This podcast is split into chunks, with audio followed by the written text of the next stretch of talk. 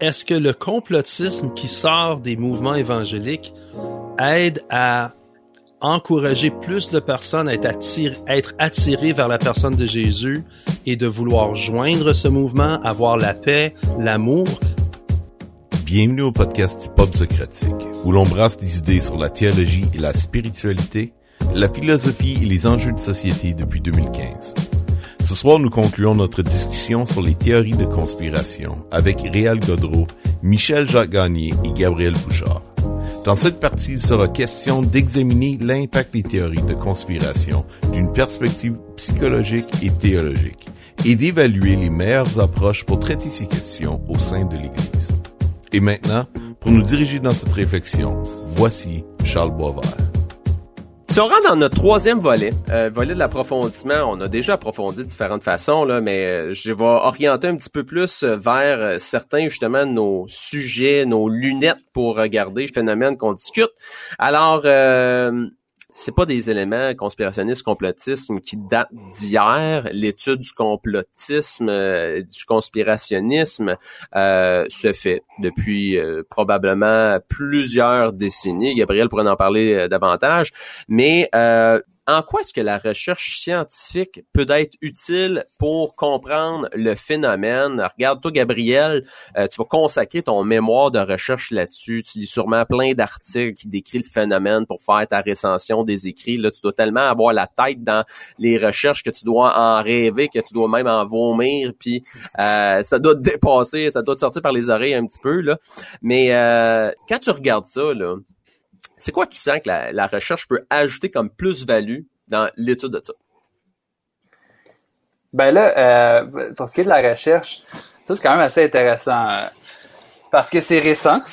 La recherche euh, sur les théories du complot, c'est assez récent. On parle de quelle année, genre? Ben, dans le milieu anglophone, ça peut remonter à peu près aux années 50. Je pense que il y a Karl Popper qui a, amené le, le terme, l'expression dans le, dans le milieu académique. C'est un des premiers. Ça, c'est dans, autour des années 50. Sinon, dans, le milieu francophone, ou en tout cas en France, c'est arrivé plutôt euh, dans les années 1980-90, euh, fait que c'est plus tardif, les, euh, recherches sur les théories du complot. Mais quand même, tantôt on disait que bon, le phénomène des théories du complot existe depuis toujours, je suis d'accord. mais par contre, ce qu'on assiste en ce moment, c'est qu'il y a une explosion quand même de recherches ou de travaux qui sont conduits sur les théories du complot euh, sont pas tous faits dans une dans une qualité. Euh, en tout cas, c'est que une bonne rigueur méthodologique. Qu'est-ce qui explique d'après toi l'augmentation des intérêts de recherche là-dessus? Y a-tu quelque chose? Ben je, là, je pourrais pas dire. C'est que peut-être qu'il y a un phénomène euh, médiatique. Souvent, euh, le le aussi euh, les résultats auxquels arrivent les travaux, c'est que ça amplifie le phénomène au sens où on en parle beaucoup, les théories euh, deviennent un petit peu interchangeables, n'importe quoi est vu comme une théorie du complot, les, ça produit des résultats alarmistes, etc. Mais, ce que je dirais, c'est que une chose qui a, qui, qui a été peu faite dans les parce que là en ce moment il y a vraiment toutes les disciplines, il y a la psychologie, la philosophie, l'anthropologie, euh, l'étude des médias, études littéraires, sciences politiques, etc. Pas mal toutes les disciplines vont s'intéresser à ce sujet-là. Fait que tout le village s'en va au party, là. C'est ça. euh, mais c'est ça, mais comme une chose qui a été peu faite dans la littérature scientifique, c'est que euh, en fait, les, recherches permettent peu d'accéder euh, aux conditions concrètes de production et de réception euh, du discours complotiste. Euh, fait que ça, là, ce que je veux dire par là, c'est de savoir, comme j'ai dit un peu plus tantôt, c'est de savoir c'est quoi le. Une personne peut très bien euh, s'intéresser à une théorie du complot par curiosité, puis une autre peut en faire une religion. Bon, si on, si on dit ça grossièrement, ça serait ce serait ça. Fait que, euh, fait que là, à ce moment-là, tu sais, si, un sondage euh, sort, puis euh, 15% de la population qui est complotiste, par exemple, ben, à quel point euh, cette population l'est, ça le dit pas vraiment.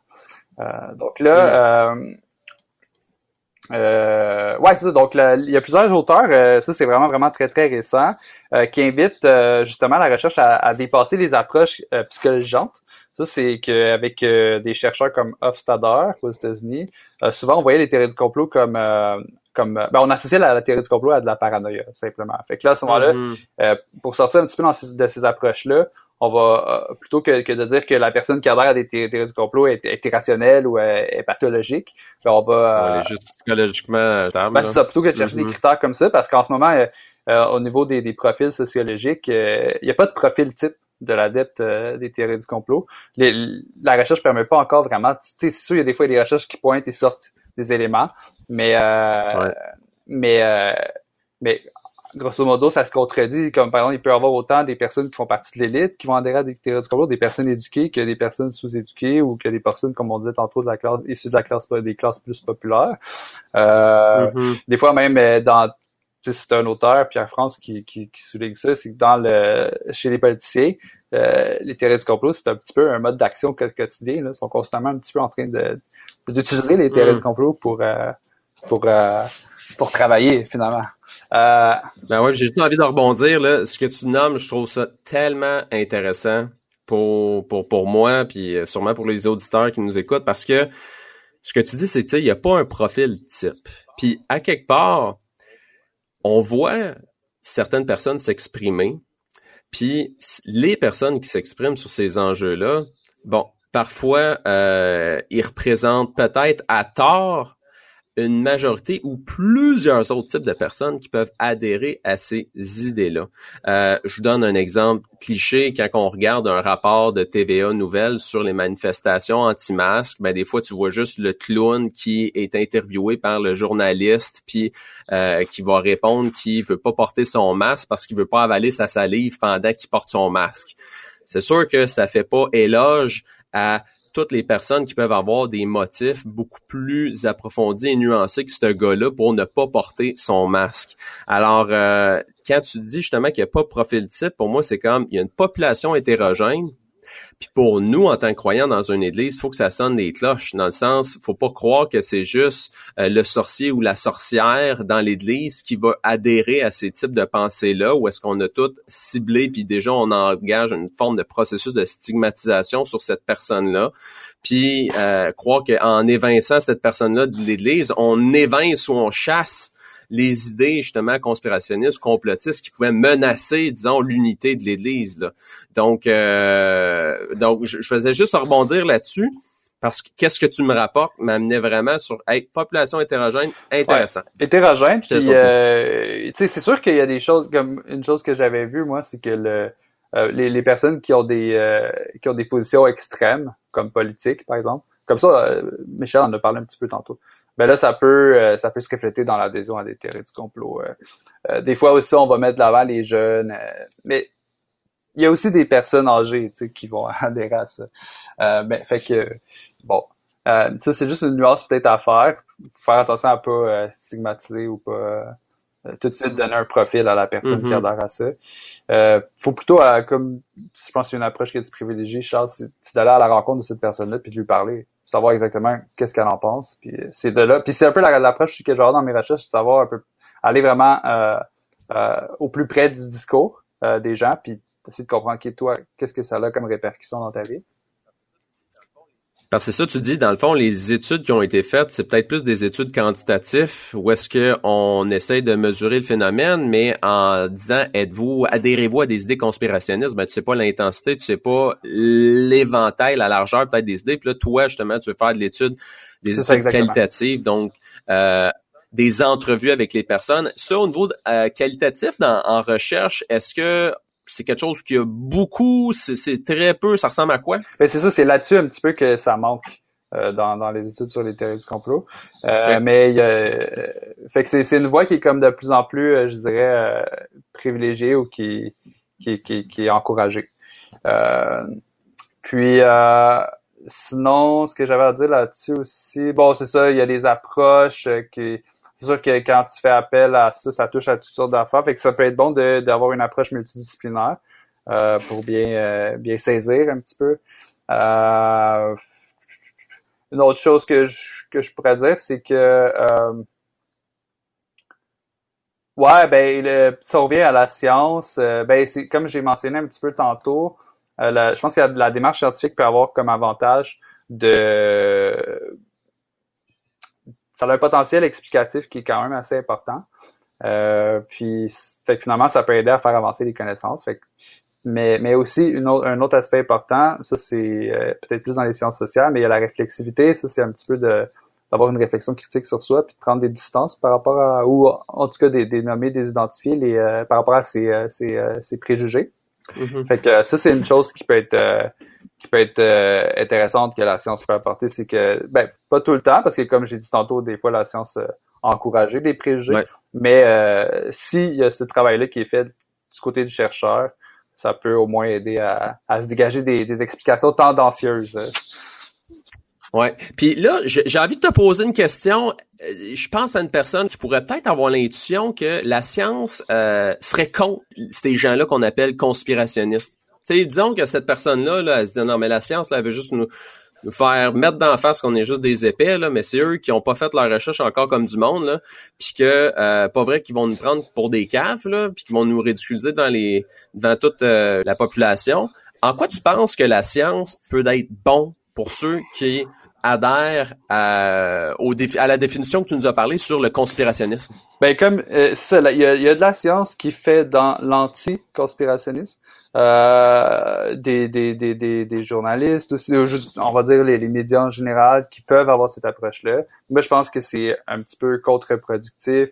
Euh, des fois, c'est un petit peu pour se euh, un petit peu préserver sa science en disant que nous, euh, il y a une démarcation. Nous, ce qu'on fait, c'est de la science, mais eux, les complotistes, qui des fois peuvent avoir un discours qui s'apparente à de la science, c'est de la pseudo-science. En fait, c'est un critère de démarcation ici qui est souvent peut-être euh, recherché, mm-hmm. mais euh, en tout cas, euh, fait que j'ai rappelle-moi ta question, excuse. Ton chum de gars, disons que toi t'appellerais conspirationniste, il dirait Hey Gabriel, moi là, à quoi ça me servirait de lire des études sur le sujet? À quoi ça me servirait d'avoir des résultats de la science par rapport à ce que je crois qui est un complot de mm-hmm. ce qui est pas un complot? C'est ça, ok. Mais je pense que je peux euh, un petit peu plus. Tu as parlé un peu d'esprit critique, dans le fond, tu sais, ça y permettrait d'avoir un espace un peu plus réflexif. Ben, par exemple, si une personne se renseigne sur un phénomène, euh, s'il va chercher un petit peu à droite à gauche, il peut tomber sur toutes sortes d'explications, puis se construire euh, sa propre opinion. Mais euh, s'il va plutôt dans un euh, au niveau de la science, au niveau de ce qui est académique, euh, il va avoir d'autres types d'explications. L'explication souvent, dans ce moment-là, ça, ça peut être intéressant parce que des fois, dans le dans les explications, on va dire euh, plus faciles d'accès, c'est euh, c'est ça peut ça peut être satisfaisant sur le coup, mais quand on voit ce que la science peut faire, ça, ça te permet d'aller plus loin des fois, euh, développer un sens critique, etc., etc.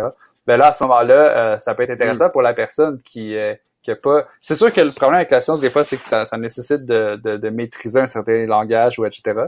Mais c'est Ouais, il peut y avoir des études un peu ça, etc., mais, mais quand même, souvent, la science comme permet d'aller un peu plus loin. Puis à ce moment-là, si la personne, ce qu'elle veut, c'est des réponses, ben, la science donne pas tout le temps des réponses, mais ça permet quand même d'aller plus loin dans sa réflexion, je pense. Nuancer certains éléments. Super, merci. Michel, tu voulais apporter un commentaire?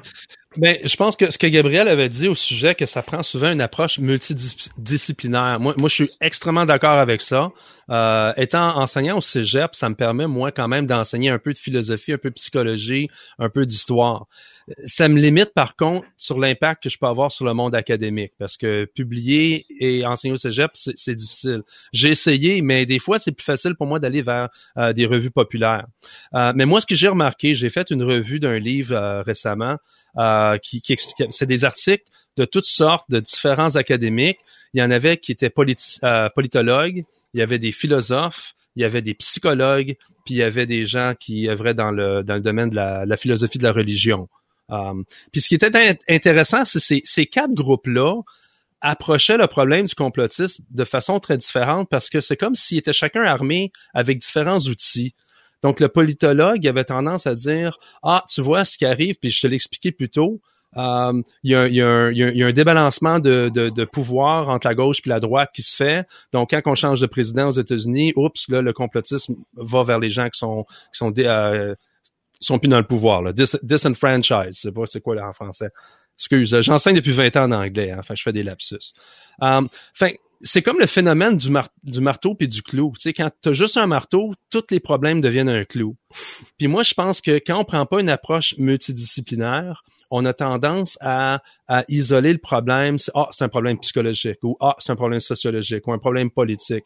Puis moi, je pense que non. Il y a beaucoup de psychologie là-dedans parce que je pense que moi, je reviens souvent au sujet des sectes, qui est encore un autre mot très difficile à définir mais euh, il y a toujours la question que tout le monde pourrait se faire euh, prendre dans une secte, comme tout le monde pourrait devenir complotiste, mais ça prend quelque chose qui les qui les pousse vers là. Ça prend comme une vulnérabilité, ça prend euh, un sentiment d'être impuissant, puis ça prend aussi, je pense, beaucoup d'imagination. les complotistes les plus qui ont plus de succès, c'est des gens qui sont pas mal éduqués sont assez éduqués pour au moins avoir un baccalauréat puis écrire des livres puis faire des émissions de télévision, mais c'est pas nécessairement des gens qui sont euh, qui sentent heureux avec où ils sont dans le monde, puis aussi qui ont jamais approfondi un sujet assez en, profondeur, je pense, pour comprendre, euh, comme j'ai dit plus tôt, euh, la nature chaotique d'un événement historique. Si, si, je peux faire une référence brève, il il y a un magnifique petit vidéo, 6-7 minutes, une entrevue avec un complotiste de Kennedy qui s'appelle Josiah Thompson. C'est sur le site web du, euh, New York Times. C'est fait par un, metteur en scène, euh, Errol Morris, qui a gagné beaucoup, beaucoup de prix. Puis en 7 minutes, ils il, déconstruisent toute la, croyance que le monsieur qui portait un parapluie à la seconde près que Kennedy passait devant lui puis qu'il s'est fait tirer dans la tête, que ce monsieur-là que le parapluie, c'était genre, il a envoyé un signal à des, des, gens pour tirer euh, sur lui. Puis il y a beaucoup de gens qui croient encore aujourd'hui. Mais en fin de compte, c'était un événement banal qui avait rien à faire avec ce qui se passait avec la, la, la, euh, la limousine de Kennedy. C'est un monsieur qui est venu là à Dealey Plaza à Dallas ce jour-là, en 1963, pour protester contre le fait que Neville Chamberlain, le premier ministre britannique pendant euh, au début de la Deuxième Guerre mondiale, avait été trop doux avec Hitler. Puis lui, il portait des, des parapluies tout le temps. C'était le premier Umbrella Man. Fait que le monsieur, il a emmené ce parapluie-là. Pourquoi? Parce que le premier ministre Chamberlain était proche du père de Kennedy, qui avait été ambassadeur en Angleterre en 1940, c'est quoi, 1939.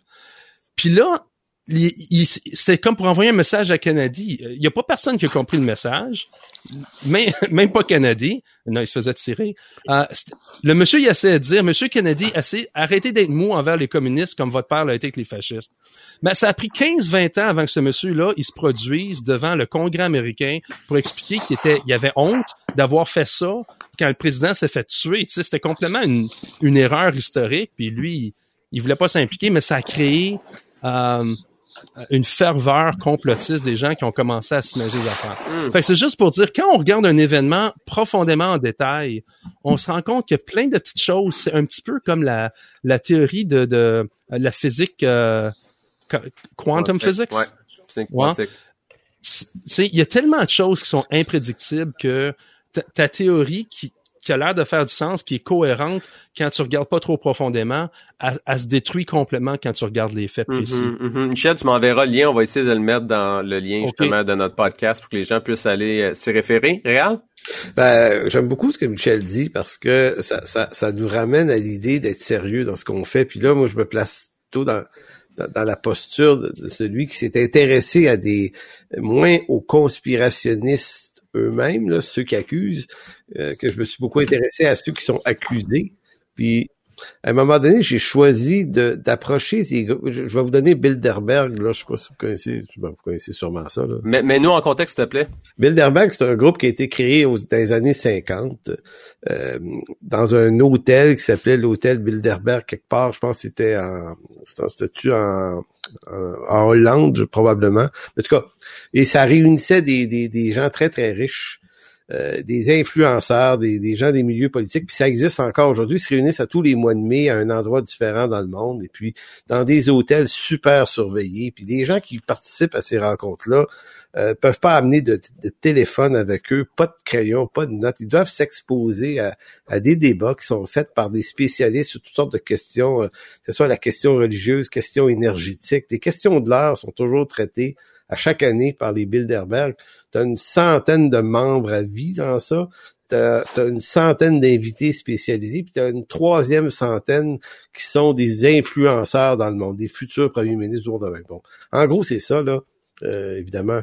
Mais euh, quand je me suis même intéressé à ça, euh, j'avais forcément l'approche du gars qui, qui disait c'est malveillant ce qu'ils font. Donc, et, et l'effort que j'ai dû faire, puis ça, c'est à cause de la formation en histoire qui m'a amené là, c'est mettre, mettre pas dans une posture, et je pense que Gabriel le disait, euh, l'approche euh, agnostique, hein, c'était bien dit. Je, je vais approcher euh, mes recherches sur ce groupe-là en prétendant pas qu'ils sont malveillants ou bienveillants. Je vais essayer faire un énorme effort de comprendre l'intention réelle de ces gens-là.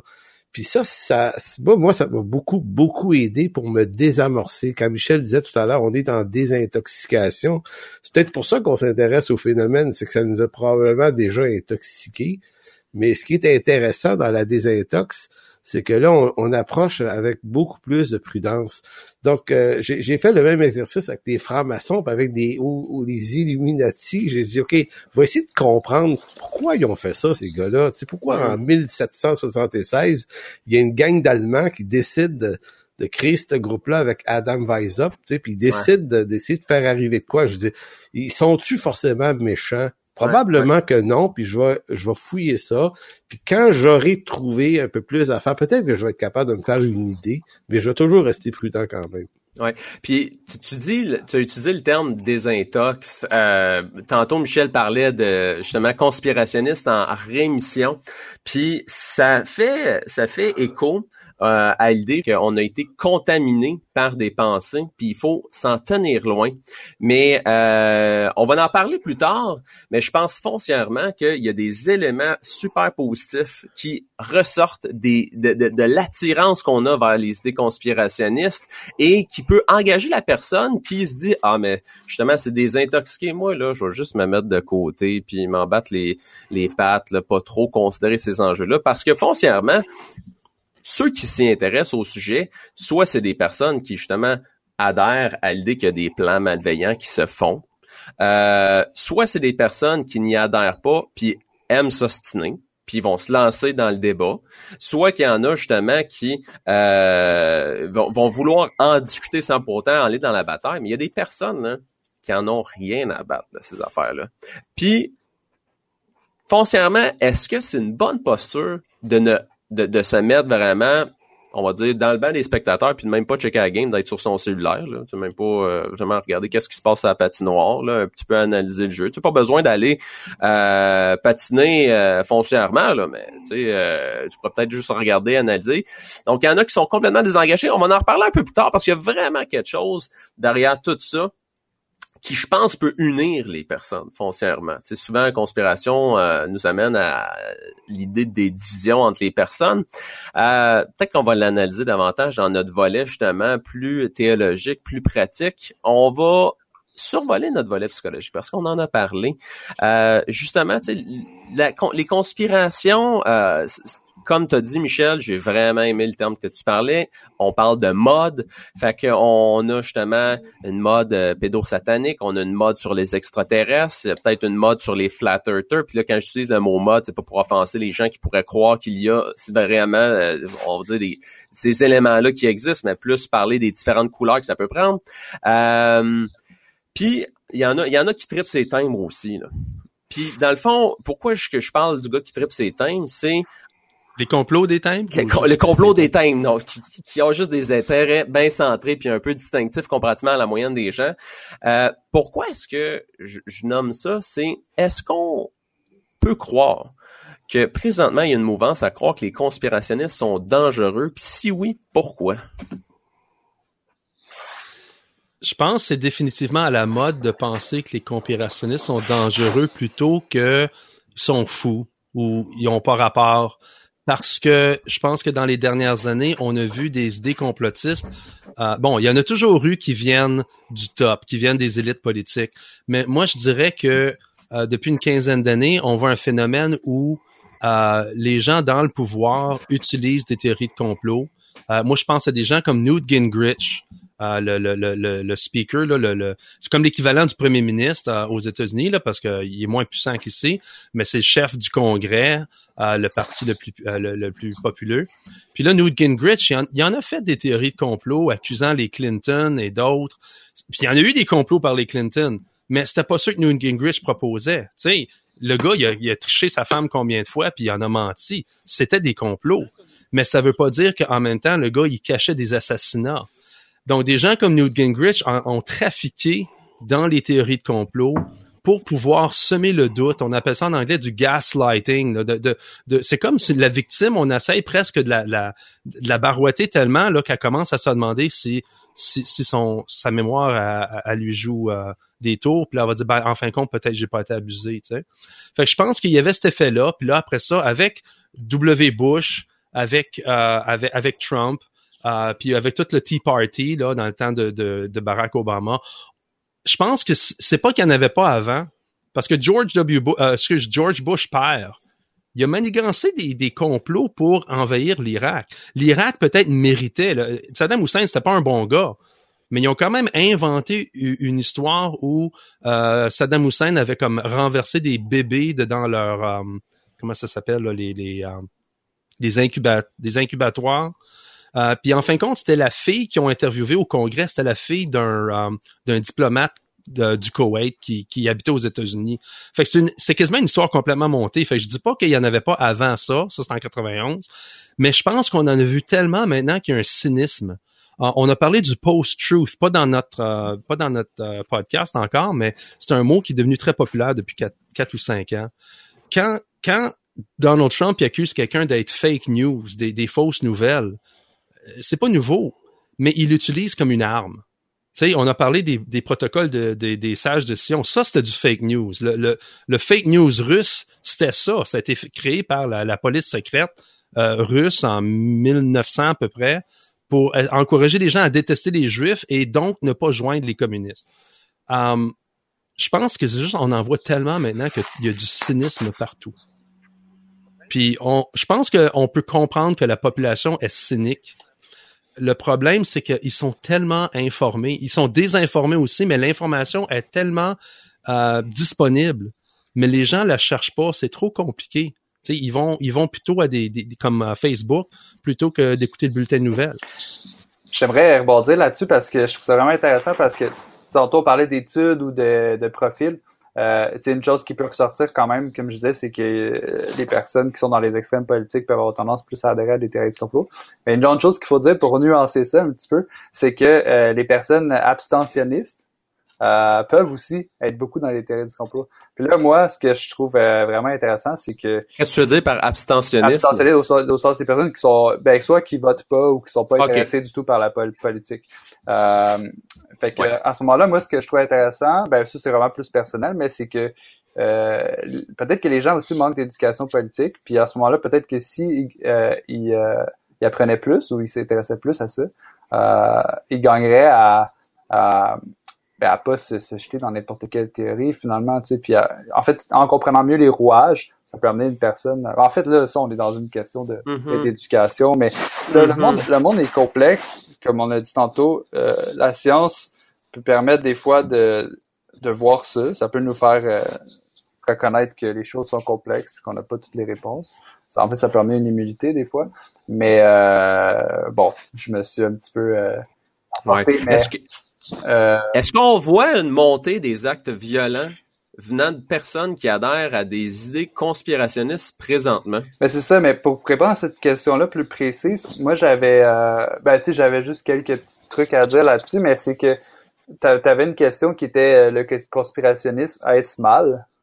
Je sais pas si tu mm-hmm. l'as gardé pour la Elle s'en vient. Ok, elle s'en vient. Ben, vas-y, vas-y, vas-y. On touche, quelque chose qui... on touche un petit peu à ça en ce moment, mais c'est c'est que moi personnellement, je pense pas que le, le conspirationnisme c'est bien ou mal, parce que euh, comme on peut voir, il y a des théories qui sont vraiment inoffensives, comme par exemple croire qu'on euh, n'est jamais allé sur la Lune ou euh, croire que la Terre est plate.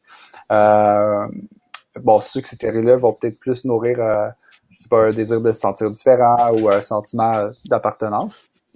Mais c'est ça, les théories du complot, parfois aussi, elles peuvent exprimer un malaise de société. Une critique sociale, par exemple, face à des injustices. Fait qu'il y a ça. Euh, fait qu'ils peuvent, peuvent, avoir une certaine légitimité. Euh, mais euh, ils peuvent, les, les théories du complot vont être condamnables quand, selon moi, quand, quand euh, elles vont, elles vont, euh, elles vont adresser des, des minorités, puis qu'elles vont le faire avec haine ou intolérance.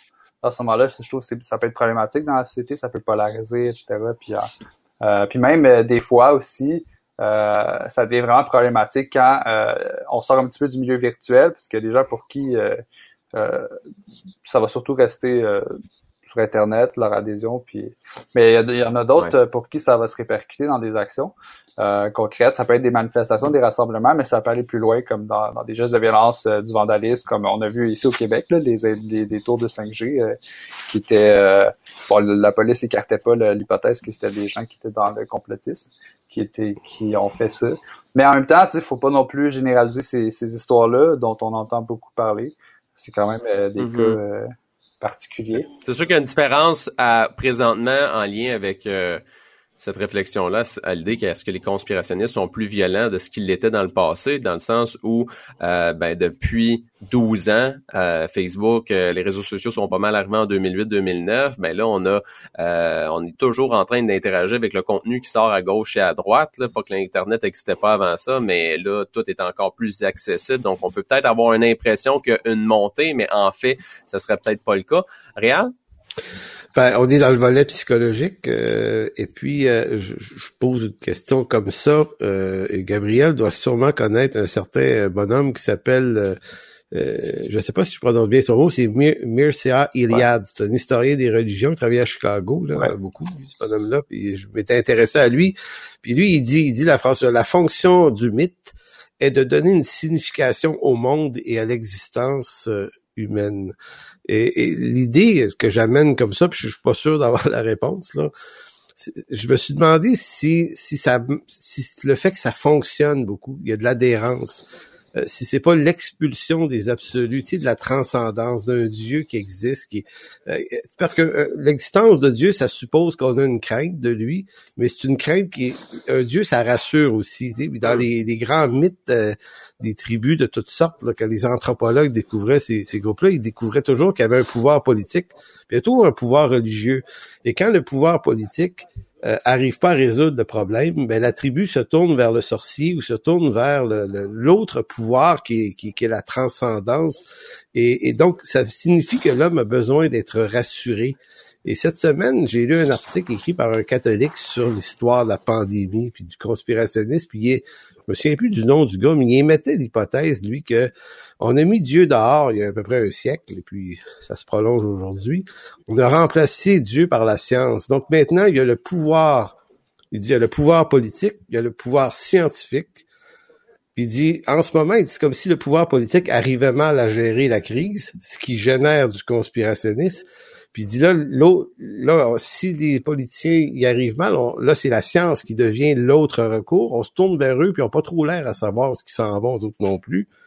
Donc, il dit, il y a un vide. Fait qu'il dit, Dieu étant plus dans l'équation, il dit, il y a comme un manque de transcendance. Et là, les gens décident, ben, on va combattre nous-mêmes. Hmm. Si la politique n'y arrive pas, puis si la science n'y arrive pas, ben, on va aller dans la rue, puis on entreprenons le combat. Puis dans la version chrétienne, c'est let's go, frère, combattons. Puis là, on met des versets bibliques là-dedans. Puis euh, ça, ça me trouble. J'ai pas la réponse, mais ça me trouble. Ben, c'est intéressant parce que, dans le fond, ce que tu amènes, c'est l'hypothèse que les gens, en ayant flusher l'idée d'un absolu, quelque chose qui transcende, recherchent un, un, sens euh, de leur vécu, de leur existence. Le politique les déçoit, l'idéal politique les déçoit, l'idéal quête scientifique les déçoivent et peut avoir plus d'ouverture aux idées conspirationnistes. De l'autre côté, tu nommais aussi qu'il y a un petit héros fertile pour certains qui pourraient adhérer à des croyances prémilles, euh, à rentrer dans les idées conspirationnistes. Donc euh, aussi, chez les croyants, il peut y avoir euh, cet intérêt-là qui se présente. Donc, c'est le phénomène est, quand même complexe ici. C'est pas tout blanc, tout noir. Michel? Oui. moi, j'ai toujours, ben, j'ai pas toujours pensé, mais je suis à l'évidence qu'il y a le désespoir alimente le conspirationnisme. Puis euh, euh, Réal nous parlait un petit peu de la, la, la croyance de Dieu qui manque. Euh, J'ai un ami, un collègue qui travaillait au National Post, Jonathan Kay, qui a écrit un, un livre sur le, le, les, les, les truthers, les gens qui croient au 11 septembre. Puis je pense qu'il a fait une, une description apte, c'est que le, le, le, truther typique, celui qui croit que le 11 septembre, c'est un coup monté, c'est un genre de, de, de, de, de zélote religieux qui ne croit pas en Dieu, mais qui croit en un diable. ce diable-là, c'était Dick Cheney, par exemple, ou le, militaire, euh, la puissance militaire américaine. Donc, ce qui arrive quand le Messie est mort, puis il revient plus, euh, c'est ta job maintenant de, de, changer le monde. Donc, il y a un, un, fardeau très lourd psychologiquement, émotivement, philosophiquement sur des personnes souvent qui croient aux théories de complot parce que l'ennemi est tellement grand, tellement euh, est hyper euh, est hyper puissant au point de vue euh, des facultés euh, de, planifier, puis avec sa technologie, mais en même temps, il est, il est sous-humain, il, est pas humain dans sa morale. Donc, ça devient un genre de Darth Vader ou de Sauron dans le, Seigneur, le Seigneur des Anneaux. Tu l'ennemi, the government, le gouvernement ou qui que ce soit qui, qui mette là, devient ce genre de diable. Euh, ce, genre d'antéchrist. Dirais-tu, fais... dirais-tu, c'est celui-là qui transcende pour notre malheur? Ben moi je dirais que c'est rendu une genre de foi euh, qui qui se puise pas dans l'espoir euh, du retour du Christ ou dans l'espoir d'un Dieu qui nous aime ou qui a créé le, jardin d'Éden, mais plutôt dans c'est comme si Dieu nous avait abandonnés, puis là on est seul face à l'empire. Euh, l'Empire du Diable ou Darth Vader ou quoi que ce soit. Fait moi, je dirais que moi, personnellement, je, suis croyant, mais je remarque que euh, mon, euh, mon intérêt dans l'Apocalypse, le prémillénarisme, moi aussi j'ai de la misère à, le prononcer, a alimenté un petit peu ces croyances-là qui sont venues plus tard. Puis moi, je crois, peut-être qu'on est dans un versant plus théologique ici, mais je crois qu'un des gros problèmes dans l'Église, quand ils lisent l'Apocalypse, ils se rendent, ils se rendent pas compte que si, Saint Jean nous a donné ce livre-là, ben c'est Jésus là, mais Jean l'aurait écrit. Euh, c'est pas pour nous dire, hey les gars, ça s'en vient, faut, faut que vous l'arrêtiez. C'est plutôt le Seigneur vous prépare à vous dire qu'est-ce qui est déjà décidé d'avance ou qu'est-ce qui est presque inévitable. Mais il y a un espoir. Les églises vont passer à travers. Euh, le, le Seigneur va revenir. Donc, euh, puis il dit si ces jours n'étaient pas abrégés, nul ne survivrait. Mais on le livre de l'Apocalypse est donné pour donner espoir aux croyants. Puis à ceux qui lisaient originalement, qui ont connu peut-être la persécution de Néron ou celles qui sont venues plus tard, ils voyaient ah on va passer à travers. L'empire romain ne va pas nous détruire. Fait qu'on le voit d'une d'une façon allégorique ou eschatologique, le livre de l'Apocalypse n'est pas là comme un genre de, de, de, manuel de la révolution chrétienne. Il est là pour dire c'est correct, regardez, il y a quelqu'un de plus puissant que le dragon. Euh, puis à la fin, c'est lui qui va gagner. Tout ce que vous avez besoin de faire, c'est rester fidèle.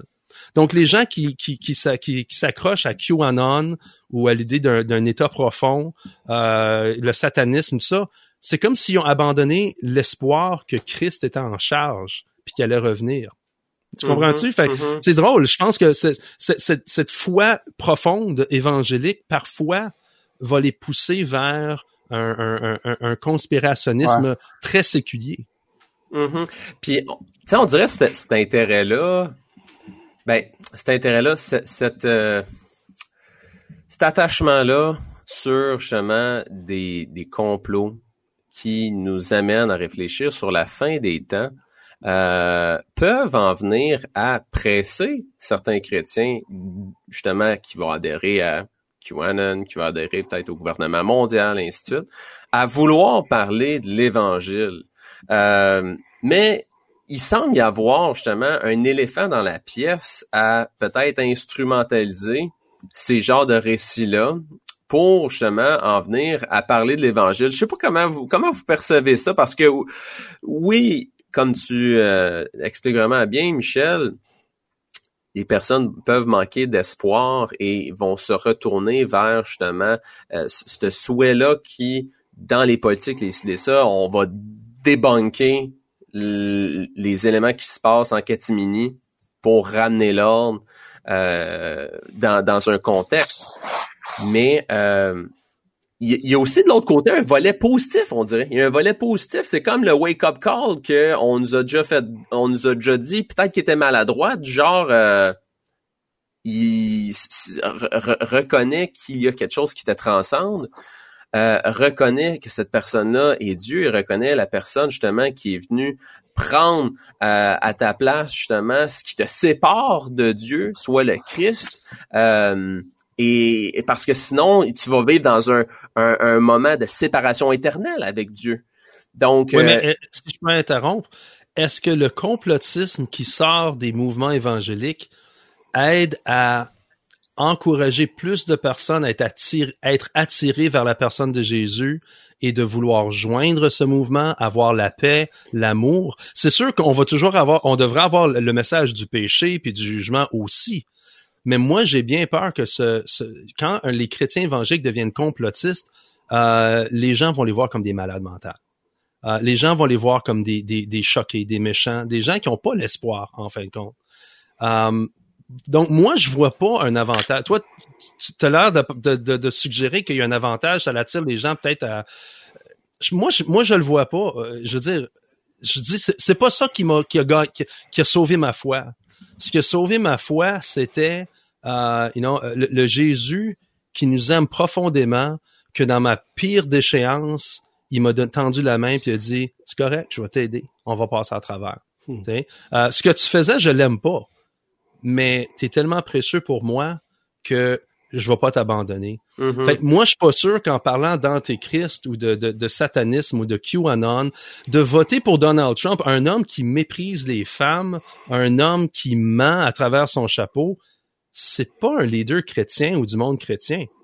Euh, moi, je pense à 1980, quand tous les chrétiens évangéliques qui ont rentré, ils ont, embarqué sur le train Reagan. C'était qui le chrétien qui s'en allait à la Maison Blanche? C'était Jimmy Carter. Je m'excuse, mais si tu regardes l'histoire des deux gars, Jimmy Carter, c'est celui qui avait une foi chrétienne pas mal plus profonde. Euh, mais les chrétiens évangéliques ont embarqué à 100, à 100 000 à l'heure avec Reagan. Puis ils l'ont fait encore avec Trump. C'est facile des fois de voir un, un, un homme puissant qui parle les bons mots comme un genre de sauveur. Mm-hmm. Mais l'Église, elle devrait pas fonctionner comme ça. L'Église, c'est c'est mm-hmm. c'est un, un, groupe de personnes qui s'aiment, qui sont prêts à sacrifier jusqu'à la fin. Ouais. Ben, je pense dans qu'est-ce que tu nommes. Moi, je pense la personne qui veut parler peut-être, qui veut amener à travers ses croyances, ses, convictions qu'il y a justement un QAnon, qu'il y a un deep state, en venir à parler de l'Évangile, peut-être que l'enjeu qui se passe vraiment, c'est que l'éléphant est dans la pièce, c'est tout l'enjeu de la conspiration, puis il reste plus d'espace finalement pour l'Évangile. Et, si ça, c'est son intention, foncièrement, l'effet est complètement pas au rendez-vous. C'est des fois on a des bonnes intentions, mais ça fait des mauvais effets. Des fois on a des bonnes intentions, puis on a des bons effets. À ce niveau-là, ça serait pas le cas. Réal, ben oui, ben faire du minage, c'est ce que Michel dit, et puis euh, je suis 100% d'accord avec lui, parce que j'ai eu un débat comme ça pas plus tard qu'hier, parce que je publie des capsules des fois là-dessus, puis un chrétien que je connais pas me dit, oui, c'était correct l'échange, hein, c'était très, très courtois. Il me dit, oui, mais il dit, est-ce qu'il n'y a pas quand même dans le fait qu'on pourrait voir l'Antéchrist émerger de toute cette histoire-là, une façon de saisir une occasion pour annoncer l'Évangile, pour dire à des gens, ben ça s'en vient, ça s'en vient, là. Il dit, et c'est qu'on pourrait pas penser comme ça. Puis ma réponse était, euh, ben non. Euh, peut-être que ça peut ouvrir une porte au départ. Je suis d'accord avec l'idée que Dieu nous ouvre des portes par toutes sortes de moyens, des fois étranges, puis tant mieux, mais sauf que le message de l'Évangile, c'est pas une mauvaise nouvelle du retour de Satan en force. la bonne nouvelle, c'est la victoire de Christ. la foi vient de ce qu'on entend. Ce qu'on entend vient de la parole de Dieu et la foi est suscitée par la proclamation de l'évangile, de cette bonne nouvelle. Fait que moi, je, compte sur cette bonne nouvelle pour que les, les cœurs s'ouvrent, les yeux s'ouvrent. Maintenant, pour certains, ben, c'est qu'on on, prêche l'avènement de l'Antéchrist. Et on pense qu'on va arriver à, à créer quelque chose avec ça. Mais je me dis, mais non, ça fait partie, pour moi, ça fait partie de la séduction de le voir comme ça. Mm-hmm. C'est comme, c'est comme prêcher l'enfer puis dire aux gens, sauvez-vous. Mais ce qu'on est en train de leur dire, c'est, soyez égoïstes. Sauvez-vous plutôt que dire, pourquoi vous voulez pas aimer comme vous avez été aimé. Mm. C'est un message entièrement différent. Ouais. Moi, moi, si je, si je peux euh, intervenir, euh, j'ai appris par mon expérience puis celle de beaucoup de gens à qui j'ai parlé, euh, le complotisme est basé la plupart du temps sur, sur, sur un mal. La personne a une douleur. Euh, ça peut être une douleur existentielle euh, ou un, un, un, un malaise euh, politique ou social ou quoi que ce soit. Donc, dans la conversation, j'ai appris à moins essayer de prouver qu'ils ont tort, puis plutôt de demander pourquoi tu crois ça? C'est quoi que tu entendu? T'étais où? À quel âge? Euh, comment tu as réagi? Pour essayer de comprendre est où la douleur dans tout ça? Parce que si la personne cherche un ennemi à, combattre, c'est parce qu'elle s'est sentie à un moment donné attaquée. Euh, donc, moi, je pense que la foi chrétienne puis l'esprit de Jésus-Christ euh, devrait nous pousser davantage à s'intéresser à la personne plutôt qu'à la théorie. Parce que la théorie, peut-être que c'est juste un genre de baume, c'est un, c'est un, un, petit muret, une, une, défense que la personne s'est construit, plutôt que de parler de le fait qu'ils se sont sentis abandonnés quand ils avaient six ans ou le fait que euh, ont de la misère à, à se sentir aimés par l'autre sexe. sais. Fait que des fois, qui il y a plein de raisons de devenir complotiste, mais souvent c'est pas c'est pas le complot qui rend le complotiste complotiste. Il y a quelque chose d'autre qui les pousse vers une histoire qui va les satisfaire. Ils sont innocents, il y a des coupables, euh, je suis victime, il y a une justice ultime, mais il n'y a pas l'air d'avoir un Dieu en arrière de ça qui va me l'assurer, cette justice-là. Fait que je dois aller puis euh, l'effectuer moi-même. Hmm. Pour faire une petite synthèse sur le volet psychologique, Gabriel, veux-tu rajouter quelque chose? Peut-être, j'ai des petites choses à dire, mais euh, on est dans le volet psychologique, je vais juste dire deux, trois trucs là-dessus, même si c'est pas vraiment la, branche dans laquelle j'ai approfondi euh, mes recherches, mais euh, une chose que que j'ai lu dans mes recherches ici et là, c'est c'est que les facteurs qui peuvent influencer l'adhésion, il y a l'implication, mais aussi euh, quand euh, la, la, théorie va correspondre à des attentes que tu as déjà. Puis euh, ça va me permettre d'aller ailleurs tantôt avec ça, mais c'est que bon finalement l'implication, c'est que plus une personne est impliquée, plus elle va adhérer.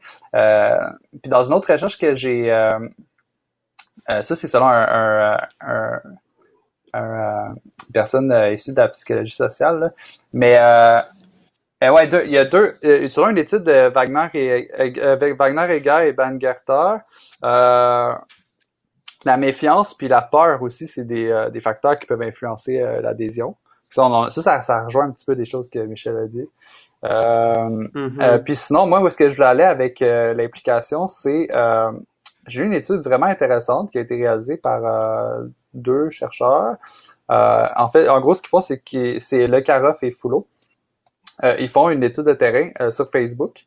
Euh, puis cette étude de terrain est, est enrichie d'entretien qualitatif. ça, c'est un aspect vraiment intéressant.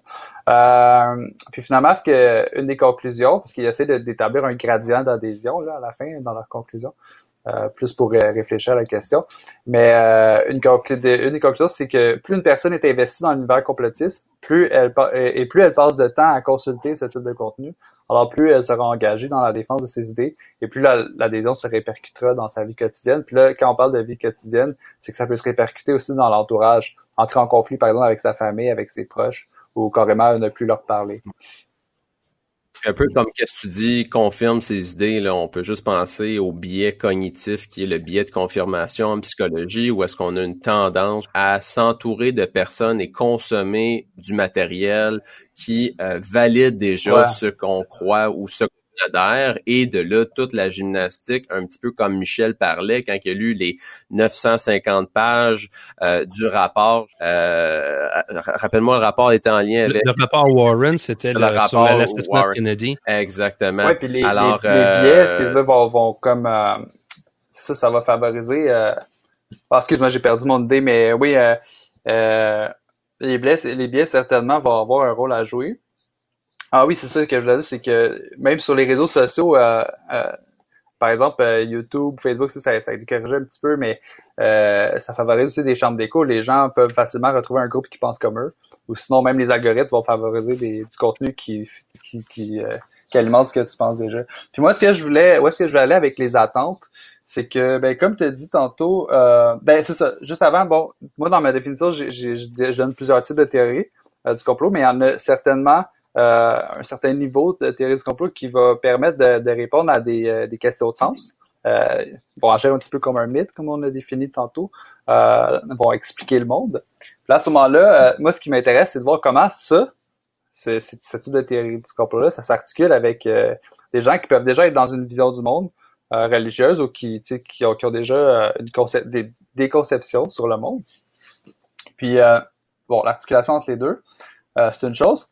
Puis c'est de voir un petit peu, euh, moi, ce que je trouve intéressant, c'est c'est que, ben c'est ça, finalement, pour un chrétien, on, a parlé de la recherche de sens. Peut-être que c'est pas tout à fait la recherche de chance qui va aller chercher là-dedans, mais plutôt à confirmer peut-être une vision du monde qu'il y a déjà. Puis là, j'ai, moi, j'ai, moi, c'est dans mes hypothèses, ça, c'est que finalement, les théories du complot vont peut-être servir à, à, à confirmer, mais à agir comme un filtre, c'est-à-dire qu'elle va, permettre de, lire l'actualité ou les différents événements euh, pour que ça corresponde en fait à des positions théologiques, eschatologiques qu'on aurait déjà euh, à prime abord. Ça serait un petit peu une hypothèse que j'ai, mais ça comme maintient une vision unifiée du monde. Fait qu'en résumé, là, parce que... ça vient un petit peu prouver ce qu'on croit mm-hmm. déjà. Fait un peu pour résumer le volet psychologique, parce qu'on en parle un peu ici et là depuis le début euh, de l'émission, euh, on ramène sur, au niveau des facteurs de risque, on va dire, à adhérer à des pensées qu'on appelle conspirationnisme, complotisme, l'aspect de la peur revient, l'aspect de la méfiance, l'aspect de la victimisation dans la jeunesse, euh, l'aspect justement plus au niveau des paranoïas, puis foncièrement, quand on regarde des individus qui peuvent vivre avec des troubles psychotiques, comme on pourrait dire la schizophrénie, euh, il y a une manifestation de délire dans justement leurs cognitions qui sont présents, ou est-ce qu'il y a vraiment des scénarios très, très, très complexes qui euh, ne tiennent complètement pas la réalité? Par exemple, euh, quand je travaillais au centre-ville auprès des itinérants, ben je rencontrais un homme qui me disait qu'il était mouché puis espionné par Justin Trudeau dans son appartement. Donc, foncièrement, il était rendu vraiment loin dans son délire. Euh, c'est à moi, ça. c'est ça. Je t'avais pas reconnu, en tout cas. D'où ça euh, désintox, ma, phase, ma phase euh, sans abri. puis là, on parle justement, on parlait tantôt qu'il y a un facteur un peu plus au niveau du cynisme politique qui peut nous amener à adhérer à ça. il y a un facteur justement de peut-être domination politique à instrumentaliser des théories, des théories conspirationnistes.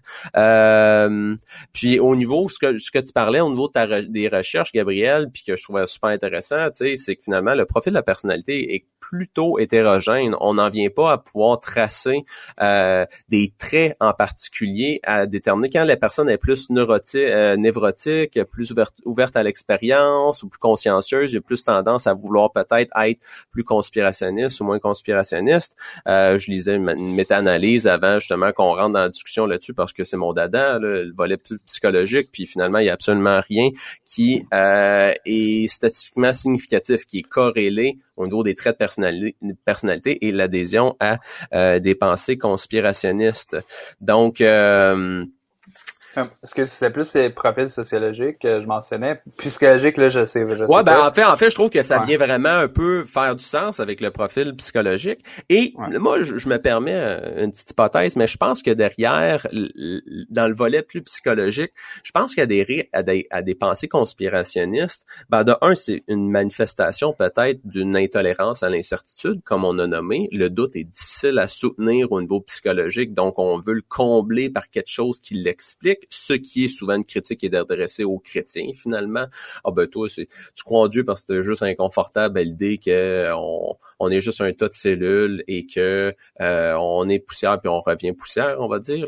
Donc, euh, il y a un côté l'intolérance à l'incertitude, mais je le vois aussi, puis ça c'est une ligne mince, comme une forme, un facteur de protection quand j'utilise facteur de risque, c'est dans le fond des éléments qui peuvent se retrouver à expliquer peut-être justement pourquoi qu'on en viendrait à adhérer à ça. Puis dans le facteur de protection, à quoi ça peut être utile peut-être pour l'individu même de croire en conspiration?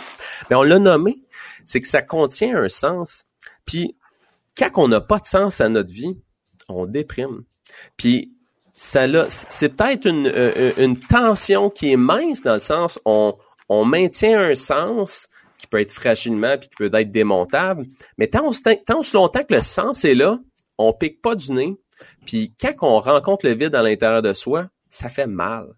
Le vide existentiel peut amener des gens à vouloir s'enlever la vie. Ben, à quoi ça sert de vivre si ce monde-là euh, euh, est comme ça ou euh, a pas de sens, et ainsi de suite. Fait que euh, super intéressant. Fait qu'on on va se lancer un peu plus dans notre quatrième volet, qui est l'approfondissement plus pratique pour le chrétien par rapport à l'Église puis le conspirationnisme. Moi, j'ai envie de vous demander Qu'est-ce que vous pensez que le conspirationnisme génère de positif dans l'Église? Hmm. Grande Quand tu question. nous, envoies, tu nous avais envoyé cette question-là, puis j'y ai pensé, puis j'ai écrit rien. Euh, moi, je vais dire, c'est parce que le conspirationnisme a tendance à chercher un ennemi et à minimiser la faute de soi ou même de, projeter une image positive de soi. Puis, il me semble que, bon, écoute, la foi chrétienne, c'est pas pour se, se détester soi-même. Mais je pense qu'un message central, c'est que l'être humain est déchu. L'être humain est, euh, est malade. L'être humain est dans une situation de, euh, de, de, brisure avec son créateur, puis avec, euh, avec le bien, avec le, désir de faire le bien. Puis la théorie de complot, je crois, ce qu'elle fait, c'est qu'elle enlève la, concentration, le, le focus de la personne qui a besoin d'être sanctifiée à l'ennemi qui a besoin d'être détruit. Puis je pense que même sans complotisme, moi, j'ai grandi dans l'Église évangélique, euh, le nombre de fois que, ben, on parlait pas beaucoup de sanctification, on parlait plutôt de, de euh, euh, résister le diable. C'est, euh, ça devient que la concentration est sur l'ennemi, le, le, le- méchant diable cornu, puis elle est pas sur qu'est-ce que moi j'ai besoin de faire pour être en, en paix avec mon créateur, puis aussi être euh, une créature qui va aimer ceux qui sont faits à l'image de mon créateur. Ouais. Fait que moi, je trouve que le complotisme souvent nous nous nous, enlève de ça, elle nous met une, une- une fausse euh, une fausse idée de c'est quoi le message. Fait on dirait qu'un pour le pour le regarder dans un aspect constructif, j'ai comme l'impression de ce que tu dis, ça peut nous donner un indicateur. Quand on a justement la présence d'idées conspirationnistes qui voient le jour chez les chrétiens ou dans l'Église, c'est comme un indicateur justement de se dire, hey, on est-tu en train d'avoir trop de difficultés à euh, se recentrer justement sur notre sanctification? Est-ce qu'on est en train d'avoir de la difficulté à accepter ou reconnaître la vulnérabilité que l'on a à se regarder puis avancer dans notre foi? C'est beaucoup plus Puis- facile à regarder à autrui, là. Puis je dirais la complicité qu'on a aussi dans le problème. Mhm. Euh, je viens juste de faire deux épisodes sur l'état profond. Sur le premier, j'avais un, un, un invité complotiste qui a un- un- une émission de radio internet. Puis lui, c'était la CIA. Du début à la fin, pendant une heure, c'est la CIA qui a fait ci, la CIA qui a fait ça. Le deuxième invité, c'est un homme qui a travaillé au Congrès américain pendant 30 ans. Puis lui, il voit la corruption euh, financière de tout le monde. C'est autant l'élu qui, le jour après son élection, commence tout de suite à chercher des façons pour financer la prochaine élection. C'est le lobbyiste pour une compagnie de médicaments qui dit, ben écoute, si je si je fais des pots de vin ou, ou ça peut être quelque chose de légal, tu sais, je paye des, des, des vacances, des séjours à, à tel tel euh, politicien, euh, je vais pouvoir vendre mon euh, mon médicament plus facilement. C'est le gars qui bâtit des fusées, c'est des fusées, des, des missiles. C'est la personne qui bâtit les missiles pour la compagnie tout le monde, en fin de compte, cherche une job ou de l'argent ou quoi que ce soit. On est tous complicites dans un genre de, de jeu, une, une- recherche pour l'argent. Ça, c'est le, le deep state. Fait que mon invité, lui, il dit, écoute, il n'y a pas de complot. Tout le monde est, coupable d'une certaine façon. On a besoin d'être mieux éduqués. On a besoin d'un système qui va pas faire l'argent, c'est surtout aux États-Unis, que l'argent est tellement central dans le, dans le programme euh, démocratique. Euh, Je parle pas du Parti démocratique, je parle des élections. Euh, puis je pense que c'est la même chose pour beaucoup de choses comme ça. Si on dit pourquoi que le 11 septembre s'est passé, puis on blâme soit les musulmans d'un côté ou on blâme le gouvernement Bush de l'autre. Écoute, les, deux ont leur faute. Mais aussi, c'est moi qui achetais du pétrole depuis les années 70 puis que je voulais avoir des prix pas chers à, à la pompe. Euh, puis je votais pour des politiciens qui vont me promettre un prix pas cher à la pompe puis en même temps pas payer beaucoup de taxes. Fait qu'à un moment donné, il faut, il faut réaliser que c'est pas juste le politicien qui est responsable, le consommateur l'est aussi. Puis je pense que qu'on croit à le, le péché originel, c'est une théorie qui est souvent donnée pas nécessairement aux évangiles, mais à Saint-Augustin, mais si on croit à un genre de, de péché profond, pas un deep state, mais un deep sin, c'est que chaque être humain a le potentiel, peut-être pas d'être un Hitler, mais de, de participer à l'élection d'un Hitler. Hmm. Fait que quand on voit ça, puis c'est l'Évangile, je pense, qui nous, qui nous le reflète, elle nous présente qui on est vraiment, puis notre besoin d'être transformé. Moi, pour moi, là, d'enseigner l'Évangile, sans enseigner la sanctification, la transformation de l'être humain pour devenir comme Christ, c'est un message qui est détourné. Si on parle hmm. trop de l'Antéchrist ou du Jardin d'Éden, puis on se rend pas compte que Adam et Ève, on est en train de les ramener vers l'image de Jésus, nous tous étant Adam et Ève, on a manqué quelque chose quelque part. Tu sais, euh, je pense qu'il y, a une émission américaine, là, euh, The Bible Project. Ils, font un, podcast euh, fantastique. Puis ils se concentrent beaucoup là-dessus, puis j'aime ça. Ils font pas beaucoup d'eschatologie. Ils parlent c'est qui le Messie, c'est quoi, c'est quoi l'histoire de l'homme euh, dans, une vision biblique? Puis tu te rends compte que c'est ça. C'est pas la peur de Satan, c'est la transformation du cœur humain. Hmm. Réal, toi, qu'est-ce que tu penses justement que le conspirationnisme peut générer de positif dans l'Église? Ben, j'avais écrit euh, cette phrase-là, cette question-là. Au but, le conspirationnisme dans l'Église force la réflexion sur la nécessité d'en sortir. Ben, c'est un peu ça que j'ai vu sur le coup, mais mais euh, ce que j'affirmais dernièrement dans un... Ah ben, tu dis force la réflexion d'en sortir nous de l'Église? De, de, de, sortir, que l'Église en sorte. En d'autres mots, ah. le fait que c'est là, ça nous force à trouver des moyens d'en sortir. du conspirationnisme, et non de sortir de l'Église parce que c'est une maison de fous. tu, fais, tu fais très bien d'éclairer ça, c'est bon. Mais c'est parce que, c'est ça, dans un enseignement dernièrement, ce que je voyais, moi, c'est que... Euh, il y a à peu près 10-15 ans de ça, je pense, euh, on, les églises se sont se sont éloignées de la, la théologie de l'eschatologie pour une raison assez simple. C'est qu'on disait c'est un peu compliqué l'eschatologie, c'est difficile de se faire une tête précise là-dessus. Puis anyway, Jésus revient, puis toutes les positions sont d'accord avec ça, fait que notre espérance n'est pas touchée, là, tu sais. Fait, que dirais-tu que le conspirationnisme ramène l'importance à faire de la bonne eschatologie puis de ben, la comme du monde? Ben oui, parce que je remarque, euh, beaucoup de confrères pasteurs, puis je remarque que les églises euh, qui ont qui ont qui ont pas délaissé l'eschatologie, même s'ils si, sont prémiles, parce qu'on dit que le prémile est fragile à ça, mais il y a un bon préminariste qui peut se protéger aussi de ça quand c'est bien amené. Là. Ah, donc l'idée, c'est que lorsque les chrétiens sont bien informés, euh, une bonne position eschatologique, une bonne théologie de la chose, ben c'est, ça, ça les immunise parce que si tu laisses un vide eschatologique, ben, il va se remplir avec des théories du complot beaucoup plus facilement. Donc, il y a ce point-là. L'autre point, euh, c'est, euh, je pense que c'est Michel qui l'a touché tout à l'heure très justement, c'est, c'est l'accompagnement des gens. Tu sais. pendant longtemps, j'avais, je me voyais comme pasteur dans un rôle correctif. Tu sais. On corrige des, des erreurs. Et avec le temps, en vieillissant, on se rend compte qu'on corrige pas grand-chose finalement quand on a cette approche-là. Euh, on blesse des gens, puis, euh, c'est ça qu'on fait. Alors, euh, avec le temps, on comprend que il y a des gens qui ont de la douleur, puis, puis au fond, le problème, c'est un problème de peur. Tu sais, Gabriel le, soulevait tout à l'heure, puis je pense que la peur, c'est un vecteur de plus de peur encore. Et à un moment donné, on, on s'adresse plus à la raison des gens, on s'adresse à l'émotion des gens.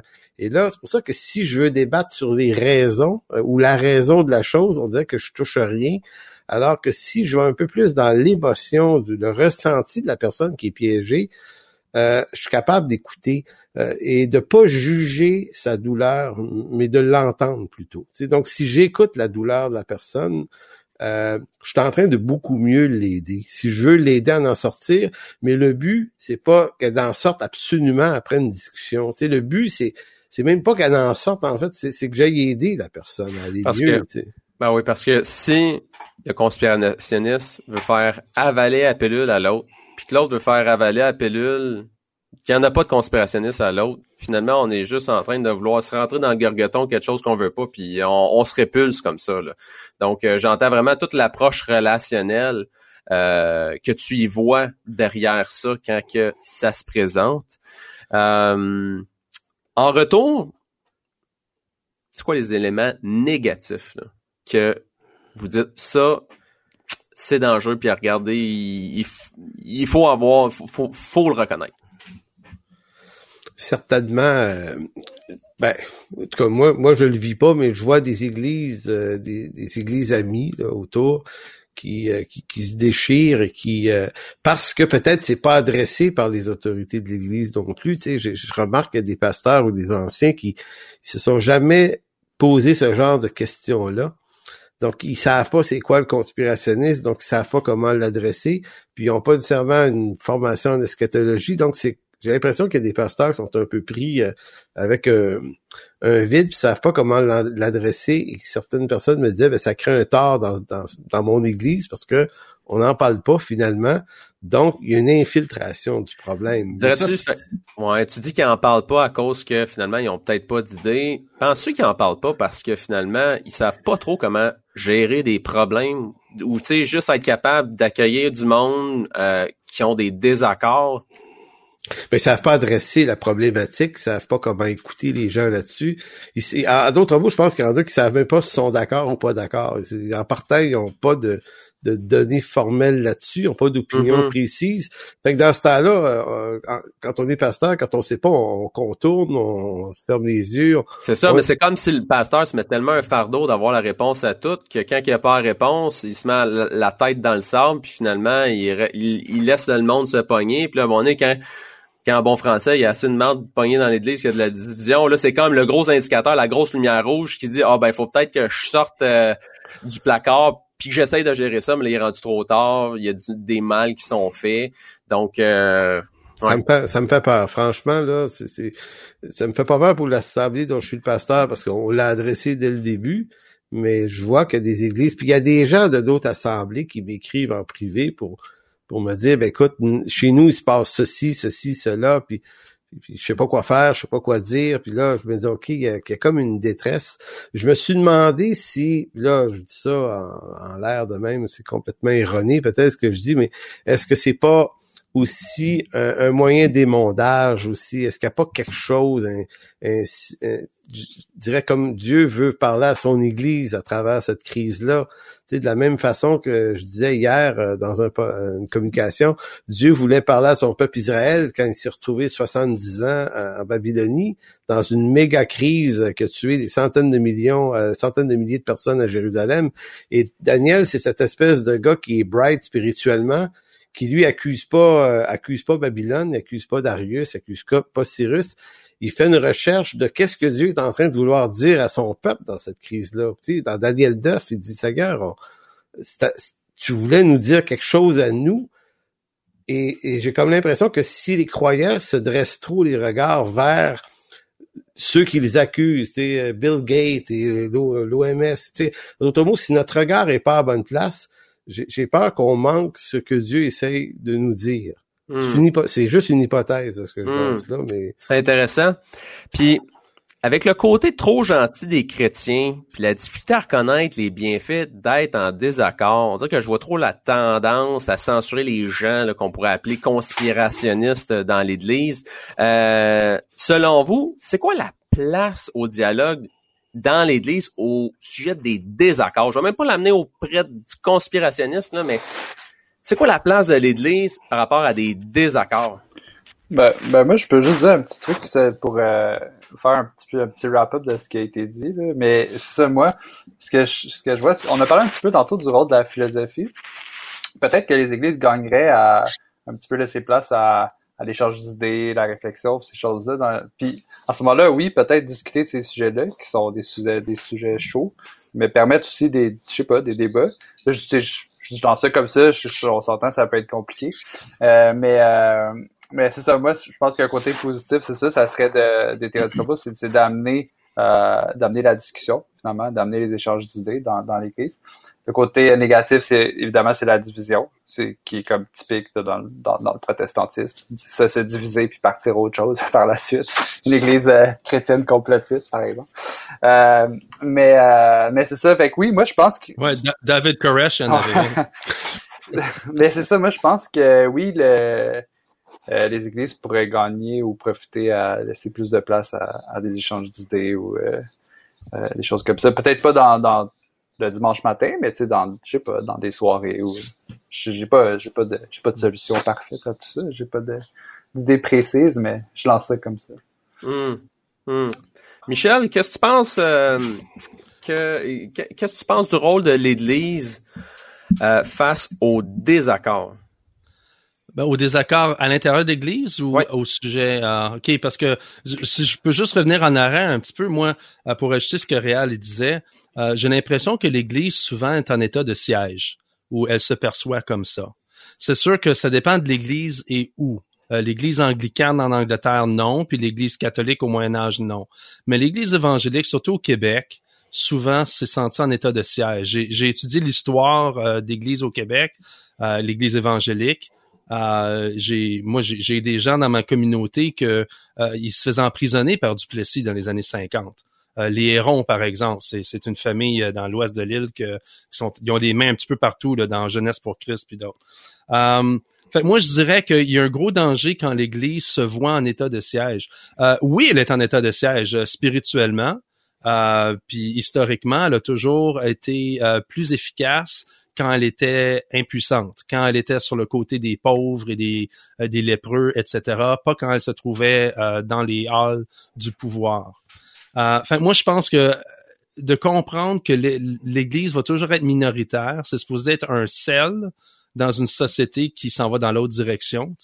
Euh, il faut l'assumer, il faut pas s'isoler. Moi, j'ai beaucoup d'admiration pour les anabaptistes d'une certaine façon, là, historiquement, les utérites puis les euh, les amish, mais de notre côté, ils se sont renfermés, ils ont décidé de d'éliminer tout contact avec le monde, puis là, dans ce cas-là, ils deviennent plus celles de la terre en faisant ça.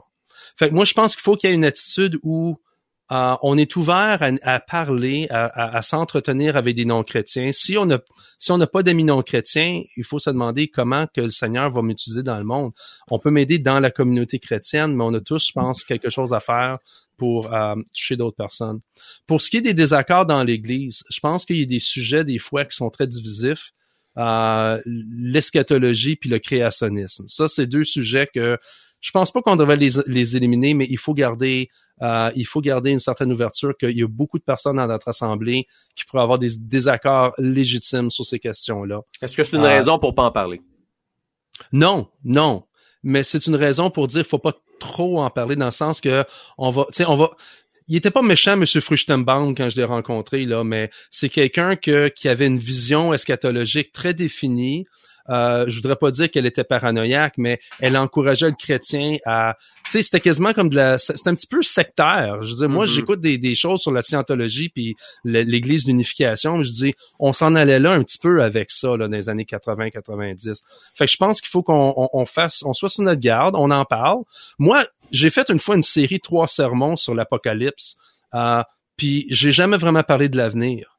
J'essaie de faire comprendre que il y a beaucoup de symboliques dans le livre de l'Apocalypse. Euh, les, les, les, bêtes qui sont mentionnées, je pense, dans Apocalypse 9, c'est pas des hélicoptères. Là. Hal Lindsey, il a dû bâtir une affaire avec la, la Troisième Guerre mondiale.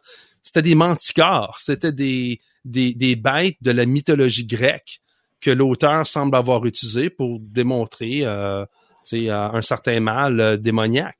Fait moi, je dis des fois, si on comprend pas, par exemple, la littérature grecque ou euh, euh, peut-être euh, peut-être même l'histoire de la Bible elle-même. Euh, des fois, on va lire la Bible puis on n'a pas les clés pour la débarrer. On comprend pas puis on commence à mettre nos propres idées dedans. Euh, L'ours qui avait trois côtes dans sa bouche, je pense, dans le livre de, Daniel. Il y a une dame dans mon église, une fois que c'est levé, elle dit Ah ben ça, c'est la Russie parce que c'est un ours. Euh, puis là, le pasteur qui connaissait très bien son histoire du monde ancien disait euh, non, madame, si vous lisez Hérodote, vous allez voir que c'est un symbole de la Perse, comme les autres animaux ici représentent la Grèce. Tous des empires qui étaient présents ou qui avaient existé dans le temps de Daniel. Fait, quand on comprend pas l'histoire, c'est comme la, période, je m'excuse peut-être que je, suis en train d'aller trop long là, mais la période entre le Nouveau et l'Ancien Testament. J'ai entendu combien de pasteurs dire il y a 400 ans de silence? Ben, peut-être qu'il n'y a pas eu de révélation, mais il n'y a pas 400 ans de silence. Il y a eu les Séleucides, il y a eu euh, l'empire d'Alexandre le Grand, euh, il, y a, eu les Romains, euh, Pompée est rentré dans le temple. Il y a eu plein d'affaires qui se sont passées dans ce temps-là, puis on a les ressources pour l'étudier, mais souvent les négliger dans l'Église. Fait moi, je dis d'enseigner pas juste les études bibliques, il n'y a rien de mal à ça, enseigner l'histoire, enseigner la science, Moi, j'ai un collègue, vous le connaissez peut-être, Joël Robichaud. c'est un, un chimiste à mon collège. il est venu puis il a fait une fois un discours sur l'alcool, les drogues puis la chimie la chimie de la, marijuana dans le temps que euh, M. Trudeau voulait la légaliser. Super intéressant. Il a fait ça un déjeuner pour les hommes. Puis bon, on a fini avec une prière, ça, mais c'était peut-être pas une étude biblique, mais je pense que ça nous a donné, euh, mm-hmm. peut-être ça, nous a aidé à approfondir un certain sujet. Fait enseigner, pouvoir enseigner la, philosophie, la science, euh, l'histoire dans l'Église ou comme qu'on fait ce soir, je pense que c'est un atout. Ouais, je pense que, comme tu dis, ça nous ramène aussi à, aux bases qu'il y a derrière ces idées-là conspirationnistes. On peut revenir à réfléchir justement à l'eschatologie. On peut revenir à réfléchir à la sanctification. Foncièrement, ça nous ramène à comment est-ce qu'on va dialoguer dans des désaccords. Euh, puis s'il y a de quoi, ben, si c'est des personnes à l'intérieur de l'Église qui réfléchissent à ça, un conspirationniste, non, mais c'est comment j'entretiens le dialogue justement dans le désaccord. Puis quand c'est des gens qu'on est autour de nous, ben tant mieux, ça nous entraîne à quand ce sera des gens à l'extérieur qui nous confronteront, qui nous questionneront, parce qu'il n'y a rien de mieux de se préparer euh, en s'entraînant avant d'aller à la guerre plutôt que s'entraîner, dirait quand tu es sur le, champ de bataille, c'est pas là, faut que tu apprennes à tirer euh, du gun pour pas faire l'analogie euh, de la bataille à l'extérieur, mais vous comprenez ce que je veux dire. Réel. Ben, J'allais dire l'espace pour le débat euh, il se situe, euh, ben, il, faut le placer avant. En d'autres mots, une église, ça, a un corps doctrinal assez précis de base, les doctrines principales. C'est souvent la sétériologie, puis un certain nombre de choses qu'on considère comme prioritaires. Et ça, euh, bon, on peut on peut en parler, puis on peut échanger, mais on appartient déjà généralement à une position. L'eschatologie pour moi, ça fait pas partie de ça. C'est, ça reste un élément secondaire. C'est pour ça qu'on l'a délaissé dans les 15-20 dernières années. C'est parce qu'on se disait c'est c'est pas prioritaire, c'est secondaire. Et, la question du créationnisme aussi, tu sais, tant qu'à moi, là, tu sais, créationniste six jours ou avoir d'autres thèses, pour moi, sont toutes intéressantes, les thèses. Puis dans l'eschatologie aussi, sont intéressantes les différentes positions. Donc, le débat et les échanges, ça peut être quelque chose d'extrêmement intéressant, mais à condition qu'on a accepté que c'était pas le corps principal qui compose la théologie de notre Église. Donc, c'est ça qui est peut-être une façon d'être capable de placer les, les, éléments de discussion dans un lieu où on se dit, OK, là, on peut, on peut se le permettre. Michel? Juste dire, euh, moi, je passe beaucoup de temps dans le monde anglophone, puis à, à, écouter ce qui se passe dans le monde anglophone. Puis il y a beaucoup d'intellectuels chrétiens euh, aux États-Unis ou en Angleterre qui, qui sont en train de faire ça. Je veux dire, je pense à William Lane Craig qui passe beaucoup de temps à, à dialoguer avec des gens sur, par exemple, sur euh, lui il croit que le Big Bang prouve l'existence de Dieu. Tu sais? Puis euh, il y a N.T. Wright, un de mes théologiens préférés, qui est un, un expert sur l'histoire euh, du monde biblique. Qui, qui, dialogue très souvent avec des historiens qui sont non chrétiens. Puis c'est surprenant à quel point euh, ils peuvent apprendre l'un de l'autre. Euh, il y a um, Rodney Stark, c'est un sociologue qui est devenu chrétien en étudiant l'histoire euh, de la Bible puis euh, de, de, la, de, la, jeune Église. Moi, mm-hmm. je pense qu'il y a, il y a beaucoup de courants académiques dans l'Église, puis il y a beaucoup d'églises dans le courant académique. Par contre, euh, il y a quand même l'autre côté aussi. Moi, une fois, je suis allé à une réunion de mon ancienne école, puis j'ai dit que j'enseignais la philosophie, puis il y a une dame qui m'a dit « Ah, t'assassines les chrétiens maintenant » parce que c'était c'était un milieu évangélique. Puis là, tu sais, je me suis vraiment mordu la langue, puis je me suis dit, je, suis mieux de rien dire. Mais je me suis dit, cette, cette personne-là comprend vraiment rien. Qu'il y a combien de chrétiens maintenant qui entrent en philosophie, qui sont en train de transformer euh, tout ce domaine-là. C'est sûr que dans les années 70 puis 60, tu sais, des Bertrand Russell, des gens comme ça, c'était des, des athées, puis ils poussaient leurs idées. Mais ces choses-là, ça fait balancier. À un moment donné, ce qui arrive, c'est qu'il y a un certain manque, puis euh, des penseurs de qualité qui cherchent la vérité, à un moment donné, ils vont sortir avec des perles qui vont avancer l'Évangile. Euh, il faut pas en avoir peur. Euh, mm. Il faut pas surintellectualiser l'Évangile parce que c'est avant tout un programme de transformation profonde, spirituelle.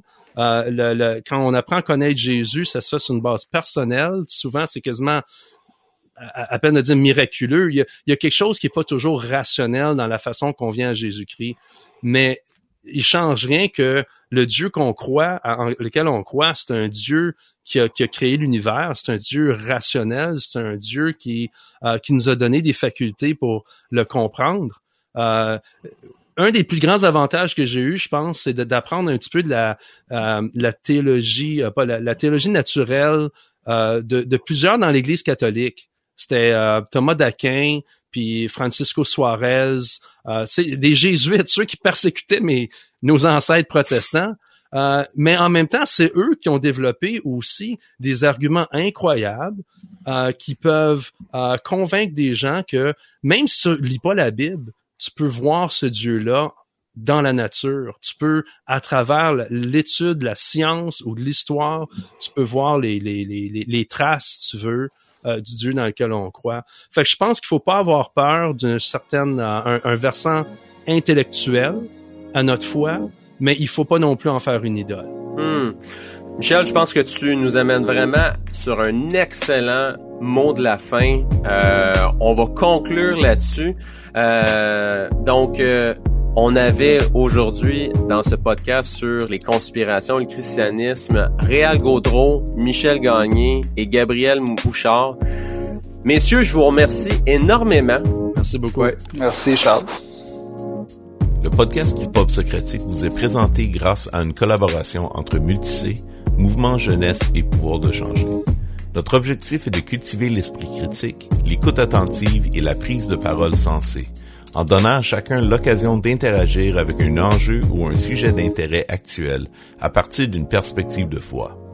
Suivez-nous sur Facebook pour être informé de nos prochains épisodes et de la reprise de nos événements live.